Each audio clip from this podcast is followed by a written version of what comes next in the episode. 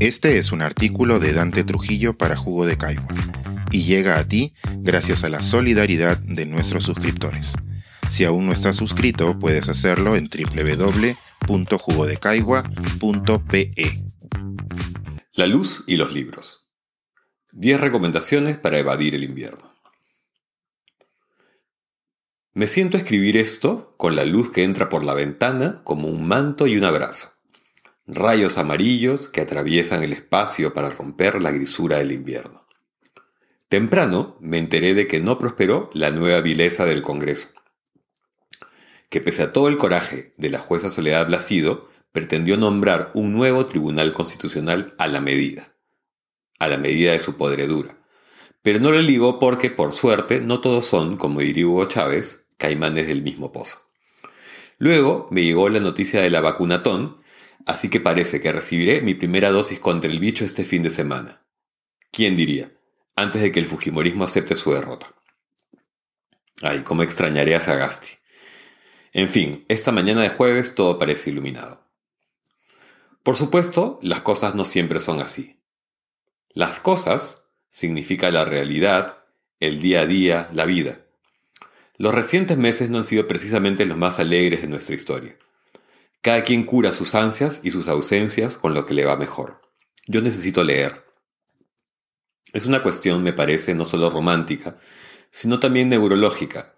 Unir palabras en la mente para crear otros mundos me estimula y me da paz. Para guarecerme de la cotidianidad de los últimos tiempos, he leído unos cuantos libros y sobre eso va este texto. Una pequeña selección de bellas evasiones encuadernadas. Empecé enumerando títulos escritos por mujeres y para darle mayor sentido y no parezca que me estoy sacando la columna de la manga, Así terminó siendo. No hay prelación. Se quedan algunos fuera, como el reciente poemario de Roxana Crisólogo y el nuevo libro de cuentos de Katia Adawi. Será para la próxima. 1. El infinito en un junco, de Irene Vallejo. Empiezo con este porque me parece es el que más me ha impresionado recientemente, un portento de erudición y sensibilidad. Vallejo ensaya sobre la aparición de la escritura, la literatura y el libro en el mundo antiguo, combinando la información con la reflexión y la anécdota. Cada página provoca detenerse, asombrarse, saber más. Fascinante. 2.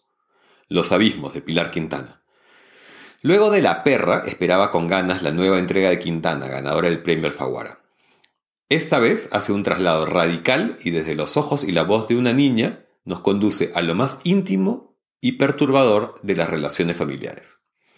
La historia envuelve como la selva el departamento que habita Claudia, testigo de las luces y sobre todo las sombras de los adultos. 3. La inesperada verdad sobre los animales, de Lucy Cook. Vuelvo a comentar este título. Se trata de un compendio contra la estupidez y los prejuicios que tenemos respecto a los animales. Un material tan informado como divertido a cargo de una zoóloga capísima. Ni las hienas son unas hermafroditas cobardes, ni los buitres esas aves de mal agüero que temíamos. Castores, pingüinos e hipopótamos acompañan este catálogo donde las bestias parecieran ser los humanos. El amigo, de Sigrid Nunes. Esta novela es hermosísima. Apolo, un dogo alemán, pierde a su dueño y la discípula de éste decide adoptarlo. El problema es que dicha escritora y profesora de escritura vive en un departamento chiquitito y Apolo es inmenso y está viejo y enfermo. La relación que entablan y el futuro que enfrentan ensamblan este relato lleno de delicada sensibilidad.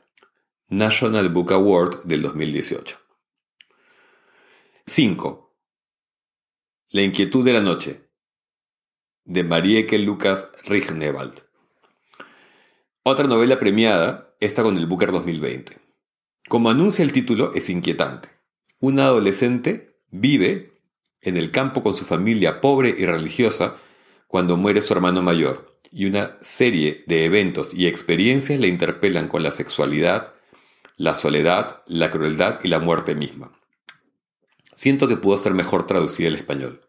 La holandesa tenía apenas 27 años cuando publicó el libro. 6. El consentimiento, de Vanessa Springora. Otro libro excelente, feroz, polémico y celebrado.